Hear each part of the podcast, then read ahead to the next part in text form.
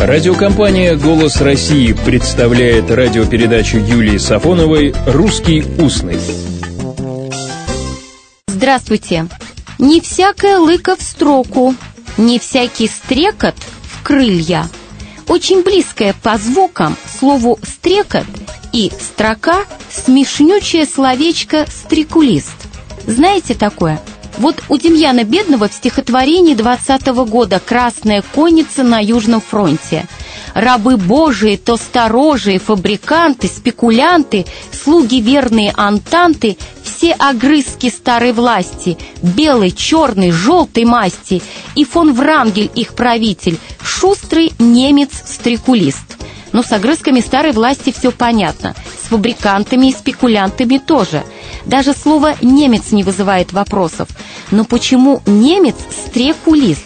Болтает, что ли, бла-бла-бла? А вот и нет. Стрекулист и строкулист – устарелое просторечное слово. Так называли мелкого чиновника, канцелярского служащего, приказного. Вот о такой мелкой сошке у Писемского читаем – в канцелярию я и заглядывать-то всегда боялся, думая, что эти строкалисты, писаря, так тебе и сейчас впишут в формуляр какую-нибудь гадость. Вот ведь чернильное племя, писать-то пишут, а как сами пишутся, неясно, потому как было и другое написание – стракулист и даже стрикулист – у этих последних в их формулярах было переносное просторечное значение «бойкий писака». Один стрекулист сочинил обо мне заметку в областную газету, когда я бурильщиком работал.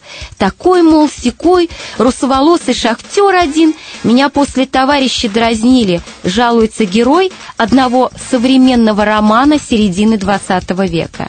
Эти стрекулисты и строкулисты еще Владимиром Ивановичем Далем связывались со словами «строка» и «строчить». Ну уж, видно, слишком бойкие перья были у этих писак. Видимо, ради красного словца такие не пожалеют и родного отца. Вот потому и появилось чуть позже и третье значение – пронырливый человек, лавкач, обманщик и плут. Вот и отгадка к Демьяну Бедному – Шустрый немец-трикулист из Антанты, говоря современным русским устным, плут, пройдоха. Не могу удержаться от цитирования современного фрагмента поэта Белякова. Блажен стрекулист, утекающий от таксиста, расиста его стопа и тропа расиста. Да, не всякая лыка в строку. И еще о чиновниках, о канцелярских служащих.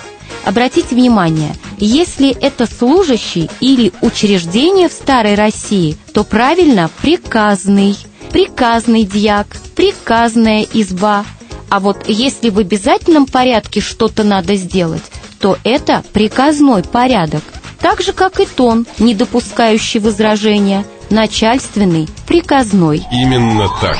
Всего доброго, добрых, неприказных слов и добрых встреч. «Русский устный». Программа Юлии Сафоновой.